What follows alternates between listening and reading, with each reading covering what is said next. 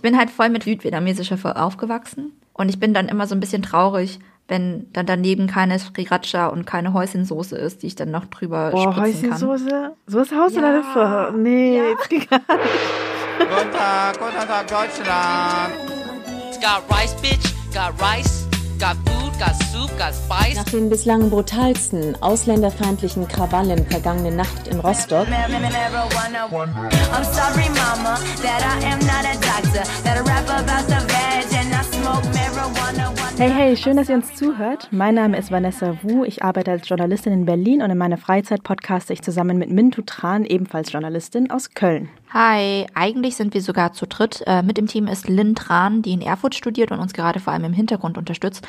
Für diese Folge hat sie ganz viele tolle Interviews geführt und am Ende hat sie dann auch alles äh, zusammen produziert. Falls sich die Folge also gut anhört, dann habt ihr das vor allem Lynn zu verdanken. Auch wir sagen Danke, es ist sehr schön mit dir. Bevor wir gleich loslegen, haben wir noch die übliche Bitte, wenn ihr unsere Arbeit gut findet und trotz Corona ein paar Euro übrig habt, dann schaut doch mal auf steady.fm slash rise and shine. Dort könnt ihr Rise and Shine mit einem regelmäßigen Betrag unterstützen. Als Dankeschön schicken wir euch dann jeden Monat ein Newsletter mit vielen tollen Kulturtipps. Für die 5-Euro-Abonnenten gibt es obendrauf noch Sheetmasken von meiner letzten Recherche in Seoul. Und für die 10-Euro-Abonnenten haben wir noch ein paar and Shine Turnbeutel übrig, aber wirklich nicht mehr viele. Bald haben wir sogar Rice Shine Stoffmasken, daran arbeiten wir gerade, zusammen mit der Illustratorin Babette Lafont. Die hat wie wir vietnamesische Wurzeln, ist aber in Frankreich aufgewachsen. Und eigentlich illustriert sie für Magazine wie Harper's Bazaar, Elle oder den New Yorker. Aber diesmal macht sie eine Ausnahme für unsere Community. Wir freuen uns mega über diese Kooperation und geben euch Bescheid, sobald die Masken fertig sind. Stoffmasken sind auch Thema unserer Folge. Inzwischen sind sie ja in ganz Deutschland Pflicht, zumindest in allen Läden und in Öffis. Man könnte auch sagen, endlich haben Almans eingesehen, dass das, was asiatische Menschen gemacht haben, doch ganz sinnvoll ist. Wenn du auch mit Alman so geredet hast, äh, warum haben die in Asien immer so Masken an? Die haben ja uns immer so angeguckt wie so Aliens so. Ja, voll. Ne? Ich weiß nicht, wie du das irgendwie in Erinnerung hast, aber ähm, die ersten Tage im März, da haben gefühlt alle Behörden, Virologen, Medien in Deutschland verbreitet, dass Masken nichts bringen und äh, wenn man sie trägt, dass man sie dem medizinischen Personal wegnimmt. Was in sich halt schon paradox ist, weil wenn medizinisches Personal sie braucht, dann müssen sie ja irgendwas bringen. Also es sind ja keine Talismane ohne wissenschaftlich nachgewiesene Wirkung oder so, sondern es sind halt genormte, geprüfte Medizinprodukte. Man hätte halt auch von Anfang an klar kommunizieren können, dass es halt nicht genug medizinischen Mundschutz gibt, also FFP2, FFP3-Masken. Oder Mund-Nasenschutz, MNS. Ja, und dass die Bevölkerung halt von denen dann die Finger lassen soll. Aber so zu tun, als wären Masken oder Mund-Nasenschutz an sich unnötig, ist halt schon ein bisschen fragwürdig. Ja.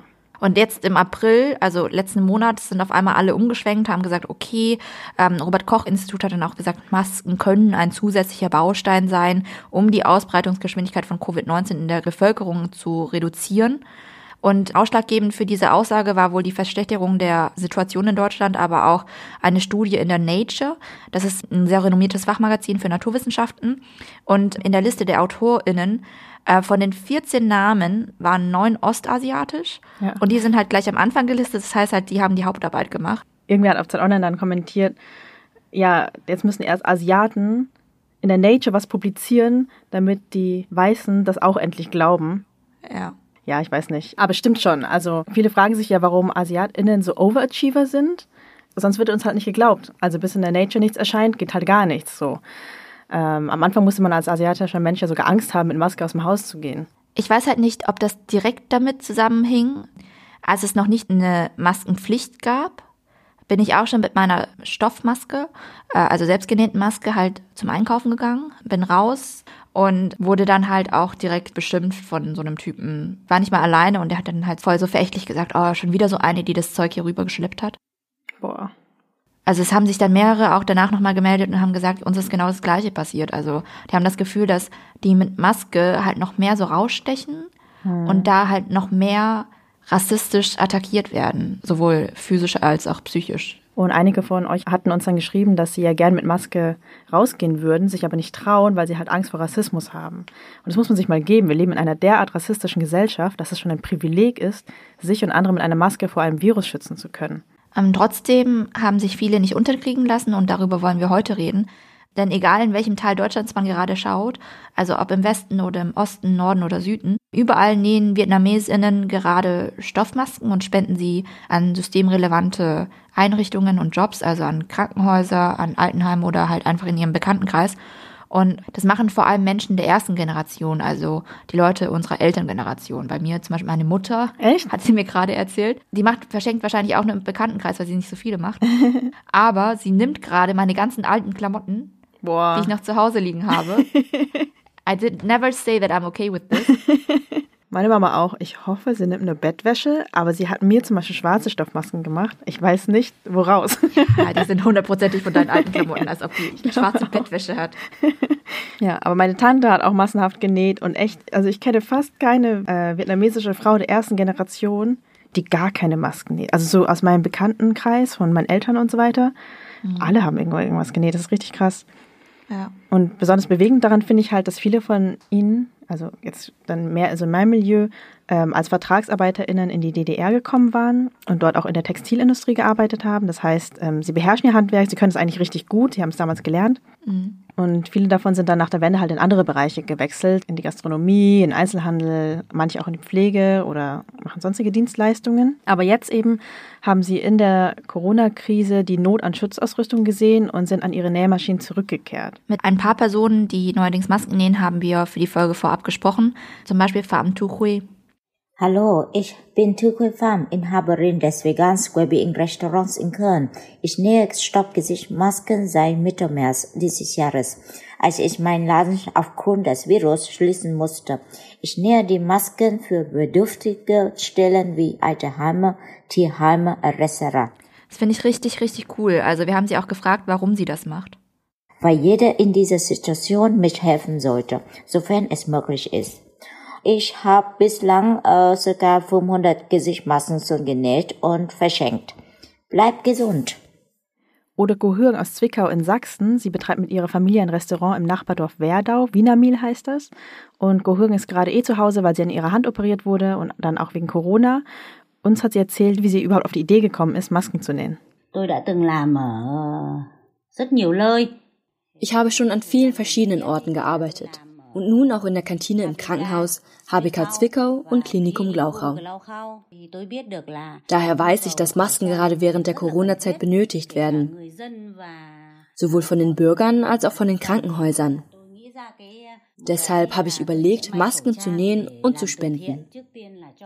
Zuerst an Krankenschwestern und Ärzte im Krankenhaus, weil sie es sind, die uns pflegen. Thế thì tôi cũng có một ít chăn ga giường tôi mua từ lâu rồi cái thời giảm giá. ấy. Ich hatte noch Bettwäsche, die ich vor langer Zeit reduziert gekauft habe und aus ihnen solche Masken genäht, bei denen man einen Filter einlegen kann. Außerdem muss man sie bei 100 Grad waschen können. đồng thời phải giặt được đến 100 độ.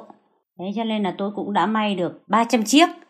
Ich habe bestimmt schon 300 bệnh Stück genäht, an 50 Werder chiếc, 50 und Zwickau 100 Stück gesendet, dem Krankenhaus in 100 Potsdam chiếc. 50. Và tôi đã Auch nach Lesbos, also Griechenland, habe ich welche geschickt. Potsdam 50 chiếc. Tôi gửi đi ờ, Lesbos, Griechenland. War krass, dass sie sogar nach Lesbos spenden, ne?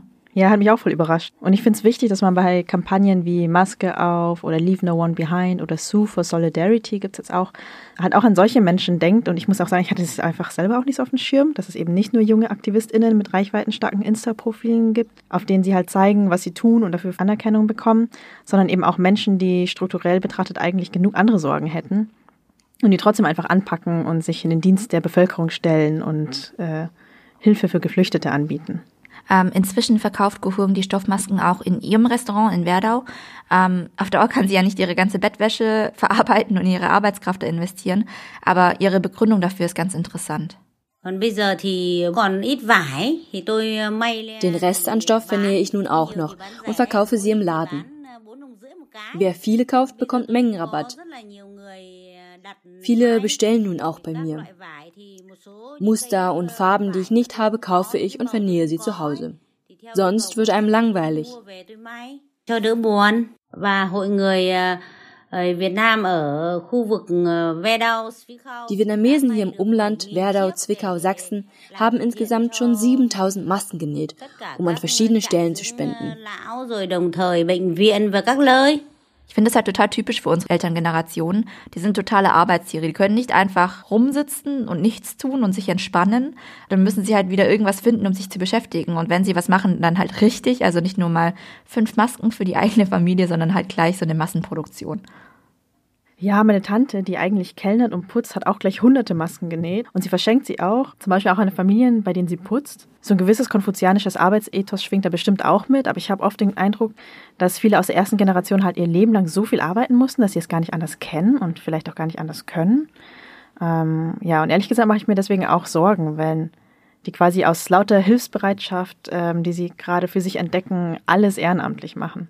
Du solltest mal mit dem Finger nicht so auf andere zeigen, so zeig mal auf dich selbst. Wir machen diesen Podcast ja auch schon seit zwei Jahren. Wir machen das ja auch praktisch kostenlos. Ja, also. ja.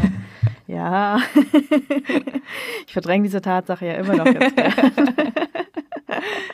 Nach Feierabend erstmal podcasten, yeah. Yay, es ist 19.23 Uhr, nicht schon 11.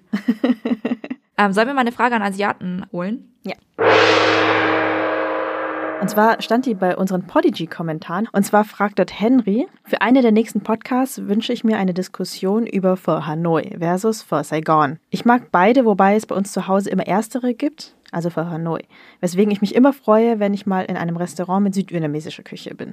Okay. Wow, wow, wow. Das, das, das, wird, ähm, das wird ein Blutbad geben hier zwischen uns beiden. Nee, Spaß. Also bevor wir in diese Frage reingehen, glaube ich, müssen wir für alle, äh, die sich nicht so gut mit vietnamesischer Küche auskennen, erstmal sagen, ja, es gibt große regionale Unterschiede. Das geht über ganz verschiedene Gerichte und überhaupt andere Voraussetzungen, weil im Süden wächst andere Pflanzen als im Norden. Ja, im Norden ist kalt, da gibt's auch Winter. In den Bergen sogar Schnee. Und bei uns, also im Süden, immer tropisches Wetter, deswegen wächst immer alles. Was noch? Also man würzt halt komplett auch anders im Norden und im Süden. Und spiegelt sich halt auch in Pho wieder, obwohl es halt ein selbe Gericht theoretisch ist. Und ich glaube, hier in Deutschland wird auch ja. kaum unterschieden, vielleicht in Berlin ein bisschen. Ach so, für alle, die das Wort Pho nicht kennen, Pho oder Po. Po. Pobo. Pobo. Pobo Poga. Also diese Nudelsuppe. Ich dachte, vielleicht müssen wir das doch mal nochmal sagen kurz. Ja, komm, aber wer uns hört und jetzt nicht weiß, was Pho ist, der soll auch wieder gehen. Nee, Spaß. Und die regionalen Unterschiede, die krasseste Pho, die ich in meinem Leben gegessen habe, war ja ganz, ganz, ganz im Norden. Also es gibt ja auch nicht nur Nord und Süd, sondern es gibt halt so Norden in den Bergen und es gibt auch Zentralvietnam. Und ganz im Norden hat die Pho so rosa Nudeln. Also die sind nicht äh, weiß. Und ähm, sie kochen nicht in Rinder- oder ähm, Hühnerbrühe, sondern in Schweinebrühe. No way. Doch. Die ganz klassische Pho, wenn wir uns vorstellen, ist ja meistens ähm, mit Rind, vielleicht noch mit Huhn. Das sind mhm. die zwei klassischen Varianten. Und die Technik, wie gekocht wird, ist eigentlich das gleiche im Norden und Süden. Ja. Der Unterschied ist, wie man es würzt. Und äh, serviert. Und serviert, genau. Also im Norden ist die Philosophie simpel wie möglich, ohne Shishi alles sehr gut ausbalanciert ja. und äh, dass man die Gewürze schmeckt, die halt darin geröstet worden sind und so weiter. Und ansonsten nichts. Als Topping nur Zwiebeln, keine Kräutereien, keine zusätzlichen Soßen. War, ich, war das richtig oder bin ich so gemein? Nee, also man, es gibt schon auch verschiedene Toppings. Du kannst so Viren reinmachen oder diese Teigdinger. Aber das, was man hat, schmeißt man zum Beispiel in die Suppe, sodass man alles auf einmal ja. relativ einfach essen kann. Aber bei euch gibt es einfach noch viel so krasse andere Sachen drin, wie zum Beispiel so Rinderfett, einfach oben drauf gekippt zum Beispiel. Genau. Ja, also es ist nicht Rinderfett, es ist, wenn du Pho kochst, also Rinderpho, du musst ja immer das Fett abschöpfen. Ja. Und das wird im Süden nicht weggeschmissen, sondern du kannst es zusätzlich bestellen. Das heißt, wenn du noch zusätzlich Fett in deiner Pho haben willst, kannst du das Fett, was vorher abgeschöpft worden ist, wieder bestellen und zusätzlich reinkippen. Ja. Ich glaube, ich würde die Geschmäcker so beschreiben, dass die Pho im Norden so ein bisschen mehr clean schmeckt. Ja. Und im Süden hast du halt so wirklich so Fett oben drauf. Oder es ist einfach generell fettiger. Ich habe das Gefühl, es ist auch mehr Fleisch irgendwie drin. Also es ist alles mehr. Also im Süden heißt, je mehr, desto mehr. Es ist süßer, es ist schärfer. Also wir würzen generell unser Essen immer süßer. Auch zum Beispiel in Fischsoße tun wir immer Limette und Zucker rein. Also es ist immer irgendwie süßlich. Wir haben halt alle möglichen Kräuter, die wir halt daneben stellen, von Thai-Basilikum, Koriander bis über alles Mögliche, was da halt irgendwie gerade wächst. Ja. Du kannst dir zusätzlich auch sowas bestellen wie ein Ei. Also du kannst einfach ein rohes Ei bestellen. Und das habe ich noch nie gemacht. Hast du das schon mal gemacht? Ja. oh, oh, tut dir eigentlich äh, Sprossen auf die Pho? Äh, ich glaube schon, ja. Du kannst dir verschiedene Arten von Sprossen ähm, bestellen. Also du kannst gekochte Sprossen bestellen oder rohe. Gekochte Sprossen? Nee, ich kenne es schon mit rohen Sprossen. Genau, also Sprossen, die du praktisch schon einmal durch die Brühe gezogen hast, damit sie ein bisschen weicher sind. Also Zwiebeln sind ja im Norden und im Süden drin. Aber im Süden kannst du dir auch noch so eine Variation bestellen, wo die Zwiebeln in Essig eingelegt worden sind. Hm. Ja, und jetzt äh, zu der eigentlichen Frage, die Diskussion, welche besser ist. Ich muss sagen, Warte mal, so, soll ich mal reinwerfen, was Lynn geschrieben hat, Ja. bevor wir uns streiten? Also Lynn hat gesagt, ich finde die im Süden leider immer ein bisschen zu süß. ich weiß nicht, also ich komme ja auch aus dem Norden und weißt du was? Ich esse beide gerne. und ich glaube, das liegt daran, dass ich gerne fettig esse und ich das voll okay finde, wenn es einfach richtig fettig ist. Ich glaube, ich könnte nicht nur immer diese fettige Pho essen, dann würde ich mich irgendwann so ein bisschen eklig fühlen. Also man hat ja auch immer so Fett um den Mund herum so viel. Aber das ist doch geil, da musst du danach kein Labello benutzen. Ja, aber ich glaube, das ist so wie, wenn man Katerfrühstück macht und dann, wenn man einen leichten Kater hat, dann ist so Pho Hanoi richtig gut. Und wenn du so richtig am Arsch bist, so einen richtigen Kater hast. dann Pho Saigon. Ja. Ich bin halt voll mit südvietnamesischer aufgewachsen. Und ich bin dann immer so ein bisschen traurig, wenn dann daneben keine Sriracha und keine Häuschensoße ist, die ich dann noch drüber Boah, spritzen kann. Häuschensoße? So ist Haus Ja. oder? Nee, Ja. geht gar nicht. Und ich mache das halt immer. Ich ähm, tu die Häuschen auch immer noch äh, daneben auf so einen kleinen Teller und dann dippe ich immer das Fleisch damit. Also ich glaube, ähm, Frage an Asiaten endet nicht mit einem Blutbad. Aber Aber schon, schon Vanessa, die mich nicht versteht. ja, aber dafür ist es nicht kontrovers genug, weil ich mag die schon gerne im Süden. Ja. Ich habe in Hanoi auch sehr gerne Pho gegessen. Und es ist gut, dass es beide Variationen gibt. Richtig persönlich. Ey, wir haben hier so einen Nord-Süd-Podcast und es gibt keine Differenzen und keinen Streit zwischen uns. Der Konflikt ist vorbei. Wobei wir uns ja? schon jedes Mal streiten, wenn wir zusammen kochen, weil ich überall Zucker reintun will und die so, nein! Ja, nein, ja, genau. Zucker. ich esse halt auch lieber salziger und ich würde sagen, die äh, im Norden ist auch salziger. Ja, aber ich glaube im Süden allgemein, wir essen allgemein süßer und auch schärfer. Ja. Aber ich habe auch das Gefühl, was im Süden halt einfach wärmer ist, du brauchst es auch. Wie? Ich habe das Gefühl, wenn es zu heiß ist, hilft es, wenn du was Scharfes isst. Also ja, du fängst an, an noch mehr zu schwitzen und vielleicht von diesem Schweiß kühlst du dich ab. Ja. das ist voll eklig. Ähm, ja, Vanessa und äh, Mintus Essgewohnheiten. Ja.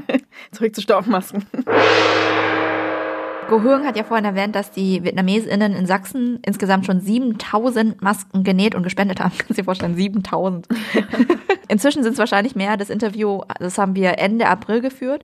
Und wie das zustande kam, hat uns Dr. Nguyen Fuong erzählt. Er ist leitender Oberarzt der Klinik für Allgemein, Viszeral und Onkologische Chirurgie im Klinikum St. Georg in Leipzig. Bam, vietnamesische Oberarzt. Buh. Bam, leitender Oberarzt. Wuh. Also die meisten haben einen eigenen Geschäft hier und zurzeit äh, können sie nicht betreiben und dann haben sie einfach Stoffe gekauft und dann die Maske selbst genäht und die haben Tausende so genäht, also jeder näht so 100 Stück und dann spendet auch gemeinsam für Krankenhaus St. Georg auch. Und dann haben wir auch äh, letzte Mal für die Stadt Leipzig 1000 Stück gespendet, damit die Stadt auch für die Pflegeheim dort äh, weiter verteilen. Das war die beste Antwort, die er hätte haben können. Ja, wir sind stolz auf unsere Ärzte. Ne? Bei der Gelegenheit haben wir Dr. Nguyen auch gleich gefragt, wie wirksam selbstgenähte Stoffmasken überhaupt sein können. Das ist eine Mund-Nasen-Schutzmasken, die verhindern nur Personen im Umfeld mit ausgeatmeten Tröpfchen zu kontaminieren. Eine richtige Schutzmaske muss eine ähm, feste Schutzmaske wie FFP-Maske. Das ist eine richtige Schutz gegen auch diese kleinste Partikel. Das heißt, auch die Viren kann man auch verhindern. Hier für die normale Bevölkerung, die dann auch nur rumlaufen äh, in der Stadt, da kann man auch das nur nutzen, um das zu verhindern. Diese richtige Schutz FFP-Masken, das ist für die Leute, die direkte Kontakt mit diesen Corona-infizierten Patienten. Also Leute, Stoffmaske reicht für die meisten Fälle aus. Falls die Info nicht eh schon allgemein angekommen ist, FFP-Masken, vor allem wenn sie ein Atemventil haben, dienen nur dem Selbstschutz. Das heißt, die Ventile lassen virenhaltige Tröpfchen raus. Und so Stoffmasken, die müssen immer trocken sein, Leute. Also wenn ihr sie schon so voll geatmet hat und äh, die nass ist, müsst ihr sie austauschen. Aber die dienen vor allem dem Fremdschutz. Also sie fangen einen großen Teil der potenziell erregerhaltigen Tröpfchen von dir selbst auf äh, noch bevor sie in die Umwelt gelangen. Und alles, was trotzdem rauskommt, wird zumindest so stark abgebremst, dass es nicht mehr so weit fliegt, die Tröpfchen. Und wenn also jede Person eine Stoffmaske tragen würde, egal ob die das Virus haben oder nicht, würde das Virus zumindest nicht mehr so ungebremst weiter wandern. Genau, und das ist halt deswegen wichtig, weil man schon infektiös sein kann, wenn man sich eigentlich noch gesund fühlt. Das Robert-Koch-Institut zum Beispiel geht davon aus, dass man schon ein bis drei Tage vor den ersten Krankheitssymptomen andere anstecken kann. Das heißt, ja, jeder von euch ist potenziell gefährlich und wenn man sich schützt oder wenn man eine Maske trägt, schützt man halt andere vor sich selbst. Außerdem ist sie gut, wenn ihr mal Mundgeruch habt. Ja. Kommt das nicht so raus? Als Tipp. Ich finde, sie sehen ehrlich gesagt auch ganz cool aus. Ich weiß nicht, ich trage gerne meine schwarze Maske. Ich fühle mich dann irgendwie ein bisschen verwegener. Ja, aber ich finde es auf jeden Fall schön, dass vor allem die vietnamesische Community, die da so engagiert ist und so viele Menschen wie möglich mit Masken versorgen wollen.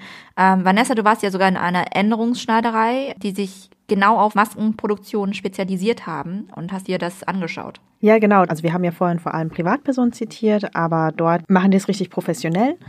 Kennengelernt habe ich sie über die Frauen von Hayan, ja. Das ist so eine ähm, vietnamesische Infoseite zu Corona für Wirtdeutsche. Wir haben auch am Anfang der letzten Folge kurz über die gesprochen. Und die haben mir Hai vorgestellt, der zusammen mit seiner Frau eine Änderungsschneiderei in der Mainzer Straße in Berlin-Friedrichshain betreibt. Die beiden sind mega liebe Menschen, also ganz fromme Buddhisten und sie engagieren sich auch in der Pagode. Und in der Krise haben sie dann ihre Änderungsschneiderei für die Öffentlichkeit geschlossen. Hinter den zugezogenen Vorhängen geht es aber weiter. In der Schneiderei sind so sechs, sieben Leute und jeder hat da seine eigene Rolle. Also manche zeichnen die Schnittmuster auf, andere schneiden dann die Stoffteile aus und wieder andere nähen sie zusammen oder überprüfen am Ende die Fäden. Chú ờ, tên là Phúc Hải, chú là cái chủ cửa hàng đây. Ich heiße Hai. Ich bin der Inhaber dieser Änderungsschneiderei. Als in Deutschland das Coronavirus ausbrach, habe ich gesehen, dass es in Deutschland an Masken fehlte. Meine Frau und ich und alle Mitglieder der Fodar-Pagode haben dann beschlossen, zusammen Masken zu nähen. Ich selbst habe das Nähen noch in Vietnam gelernt. Die anderen haben in der DDR als Näherinnen und Näher gearbeitet. Wir haben uns dann zusammengetan, um jeden Tag Masken zu nähen. Los ging es am 23. März. Da hat er Schnittmuster auf Facebook gestellt, sodass alle dasselbe Modell nähen können. Und die ersten Modelle haben die dann für Nachbarn und Bekannte genäht, vietnamesische wie deutsche. Danach haben auch Organisationen wie die ARVO aus Berlin um Masken gebeten. Dann haben Leute für Krankenhäuser wie die Charité, die Feuerwehr oder die Polizei angefragt. Einige haben die Masken auch in andere Orte gebracht und verteilt. Was wir stemmen konnten, haben wir einfach genäht. Und so ging es weiter. Bis heute.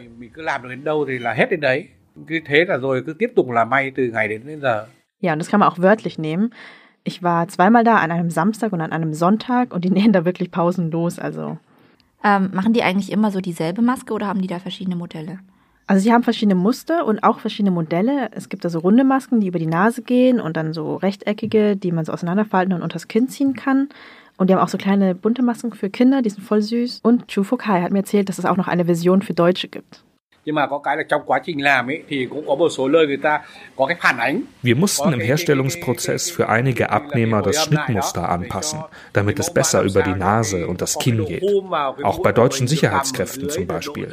Für die Deutschen haben wir also andere Schnittmuster als für Vietnamesen. Die Polizei in Berlin wollte größere. Ihre Masken sind also größer als sonst. Das macht total Sinn, weil ich hatte halt eine relativ große so Maske, die über Nase und Mund geht und bei mir geht's, weil ich ein relativ langes Gesicht habe. Ich habe die Maske dann einer Freundin von mir geschenkt und die hat halt voll das kleine Gesicht. Die ist so unter diese Maske voll untergegangen. naja, was hast du eigentlich einen Eindruck von den Leuten? Also es klingt schon nach ziemlich krasser Fleißarbeit. Also es ist jetzt schon voll Fließband, ne? Ja, eigentlich schon, aber die Stimmung war halt voll gut. Die haben auch Musik gehört und waren auch voll stolz auf ihre Arbeit und auch auf Musik, Geilüren oder so. ja, ich weiß nicht, irgendwie so vietnamesische kitschige Musik im Hintergrund. und äh, die waren auch voll stolz auf ihre Produktivität. Also ähm, Chu Fuk Hai postet die Masken auch regelmäßig auf Facebook. Also eigentlich fast jeden Tag fotografiert sie diese Massen an Masken einfach. Und es kommen auch immer wieder Besucher vorbei, die sich dann ein Bild von der Arbeit machen wollen. Und insgesamt hatte ich das Gefühl, er hat ihm und seiner Frau und den ganzen Leuten dort die Arbeit einfach Sinn gegeben. Er sagt auch einen Platz in der Gesellschaft. Mir macht die Maskenproduktion sehr viel Freude. Als die ersten Leute zu uns kamen und nach Masken fragten, haben wir uns wahnsinnig gefreut. Wir waren so glücklich, dass die Leute was von uns wollten und wir was Gutes tun konnten für die Deutschen. Für Deutschland, unsere zweite Heimat. Wir freuen uns wirklich sehr. Wir hören ja öfters von der ersten Generation, dass die erstmal voll dankbar dafür sind für ihr Leben in Deutschland und äh, so ein sehr positives Verhältnis zu Deutschland haben. Und es fiel mir auch schon in der Boat People Folge auf, dass da einfach so eine extreme Dankbarkeit da ist. Das bringt mich ehrlich gesagt auch jedes Mal voll zum Nachdenken, die unterschiedlichen Generationen zu hören. Ich habe das Gefühl, wir nehmen halt das Land völlig unterschiedlich wahr. Also wir Jüngeren analysieren und kritisieren mehr. Und böse Zungen, auch innerhalb unserer Community, würden dann sagen, wir beschweren uns zu viel und sind voll undankbar. Ja, aber es ist auch ganz unterschiedlich, finde ich, in unserer Generation noch. Ne? Also wir beschweren uns schon viel, aber so Leute, die halt zum Beispiel recht früh geboren sind in den 80er Jahren oder so, die sind da auch noch eher so in dieser Dankbarkeitsschiene und weniger kritisieren, weniger auffallen drin. Ne? Ich habe das Gefühl, so da gibt es schon sehr große Unterschiede zum Selbstverständnis zwischen diesen zwei Alterskohorten. Ich glaube, vor allem halt die, die hier geboren sind und aufgewachsen sind und studiert haben, die äh, sehen halt das, wofür die Älteren dankbar sind, halt als das Mindeste an. Ja. Und in der ersten Generation überstrahlt diese Dankbarkeit, dass man hier leben darf, erstmal alles andere. Aber wir wurden hier gar nicht aufgenommen. Also wir, du und ich, wir sind ja hier geboren worden und äh, sehen es ja überhaupt nicht ein, deswegen anders behandelt zu werden als irgendwie ein Achim oder so. Ja, voll. Beziehungsweise sollte es ganz egal sein, wo man geboren ist. Man sollte einfach gar nie minderwertig behandelt werden. Ich habe das Gefühl, die ältere Generation, die geht halt irgendwie davon aus, dass es so ist erstmal, also dass sie irgendwie gar nicht die vollen Rechte haben wie alle anderen. Und dann alles, was sie kriegen, darüber freuen sie sich. Ja. Interessant finde ich in dem Zusammenhang auch die Theorie von Aladdin El Mafalani. Also er spricht vom Integrationsparadox. Es geht so, je besser man integriert ist, je mehr man sich also als gleichwertiger Teil einer Gesellschaft fühlt, desto mehr tut es weh, wenn man de facto doch nicht gleichwertig ist. Ähm, und desto größer ist dann halt auch die Empörung über die Diskriminierung. Er zeichnet da ja auch ein ganz äh, interessantes Bild von einem Tisch, an dem man sitzt. Hm. Praktisch die erste Generation sitzt noch gar nicht am selben Tisch mit dabei, sondern nur im selben Raum. Und ähm, wir, die halt hier geboren sind, sitzen schon am selben Tisch und wollen halt als gleichwertige Personen genauso wahrgenommen werden und sind dann halt verletzt, wenn wir das dann nicht sind. Also ich muss auch sagen, mit Blick auf die erste Generation, dass ich hier schon voll schätze, wenn Menschen grundsätzlich bescheiden und genügsam sind. Also, und man sich auch ganz grundsätzlich regelmäßig in Dankbarkeit übt. Ich weiß, dass man das auch ganz anders sehen kann. Also ich glaube, viele feministische Kämpfe hätten nur mit Bescheidenheit wahrscheinlich nirgendwo hingeführt. Ähm, aber ich persönlich glaube trotzdem, dass die Welt eine bessere wäre. Vielleicht ist es auch naiv, wenn wir halt alle mehr wertschätzen könnten, was wir haben. Und das strahlt halt die erste Generation mega aus. Und deswegen ähm, hat mich auch die Botschaft von Chufukhai am Ende voll berührt. Ich hatte ihn nämlich gefragt, was er unserer Generation mitgeben möchte. Các cô, các chú sang đây bây giờ thế, thế hệ của các cô chú ấy thì tuổi cao rồi. Unsere Generation ist ja schon etwas älter. In Zeiten von Covid nähen wir Masken, um sie mit den Leuten in Deutschland zu teilen. Deutschland hat schließlich die Arme ausgebreitet und uns aufgenommen.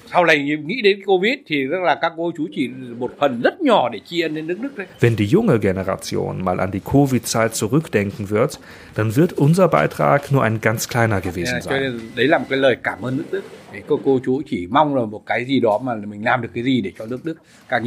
Aber so wollen wir Deutschland Danke sagen. Wir hoffen, dass wir in der Krise irgendwie helfen können. Je mehr, desto besser. Ich finde es halt so schön, weil ich glaube, das ist so das erste Mal, dass die erste Generation so eine Gelegenheit gesehen hat, sich halt zu engagieren. Hm. Weil davor waren sie halt zu jung und hatten noch Familien durchzubringen und irgendwie eine wirtschaftliche Existenz aufzubauen und so weiter und hatten halt nicht die nötige Muße dazu. Aber jetzt sind halt auch viele Vietnamesen einfach älter. Die Kinder sind schon aus dem Haus oder im Studium oder halt, man muss sich nicht mehr so krass darum sorgen. Und die haben halt jetzt einfach so ein bisschen so die Zeit, sich zu engagieren. Und ähm, dann finde ich es voll cool, dass die es machen können.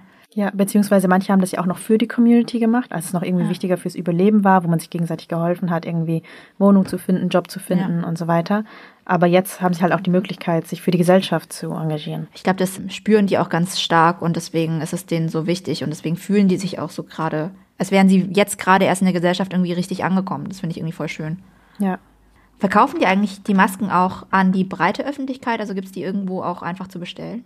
Ja, so ähnlich. Also es gibt noch keinen so richtigen Online-Shop. Also man kann mit einer Spende quasi ihre wohltätige Arbeit unterstützen. Die machen ja auch weiterhin ähm, für Kliniken und so weiter Masken. Und dann kriegt man auch selber eine Maske dafür. Ich finde, wir können eigentlich auch den Link zur Spendenseite in die Show Notes packen, oder? Ja. Auch zu den anderen Schneiderinnen, die hier zu Wort gekommen sind, um nicht einseitig Werbung zu machen. Ihr könnt auch uns einfach Fragen wie vermitteln oder ähm, halt auf unsere Masken warten, die bald kommen. ja, vielleicht Genau, holt euch äh, die Stoffmaske bei einem Vietnamesen eures Vertrauens. Ganz viel verkaufen die auch in ihren eigenen Asiamärkten, wenn die schon zum ja. Abholen offen haben oder halt in Asia-Imbissen und so weiter. Ja, ich habe auch gesehen, in Leipzig gibt's ganz viele Wirts, die halt die Masken irgendwie für drei Euro oder so in ihren Läden verkaufen. Also wirklich auch zu niedrigen Preisen. Aber egal, welche Maske ihr tragt, Hauptsache ihr tragt eine. Genau, und wir hören uns im nächsten Monat wieder. Lasst uns bis dahin doch gerne ein paar Sternchen bei iTunes da oder Herzchen bei Instagram, ihr wisst schon. Äh, wir freuen uns auch immer über Feedback, äh, über das Medium eures Vertrauens. Also wer gerne E-Mails schreibt, erreicht uns unter riceandshine.podcast.gmail.com. Ansonsten soziale Medien, da antworten wir auch ein bisschen schneller. Genau, und wer noch ein bisschen Geld übrig hat, kann uns auf steady.fm Rice and Shine unterstützen. Wenn unsere Masken fertig sind, werden wir die auch in die Dankeschön-Pakete legen ab 5 Euro. Vielleicht lassen wir auch springen, aber das entscheiden wir später. Weiß ich noch nicht ja. genau. Also ihr bekommt die auf jeden Fall irgendwo bei uns. In welcher Form sind wir uns noch nicht so hundertprozentig sicher. Naja, genau. bevor wir jetzt zu lange weiterlabern, äh, bis zum nächsten Mal. Tschüss.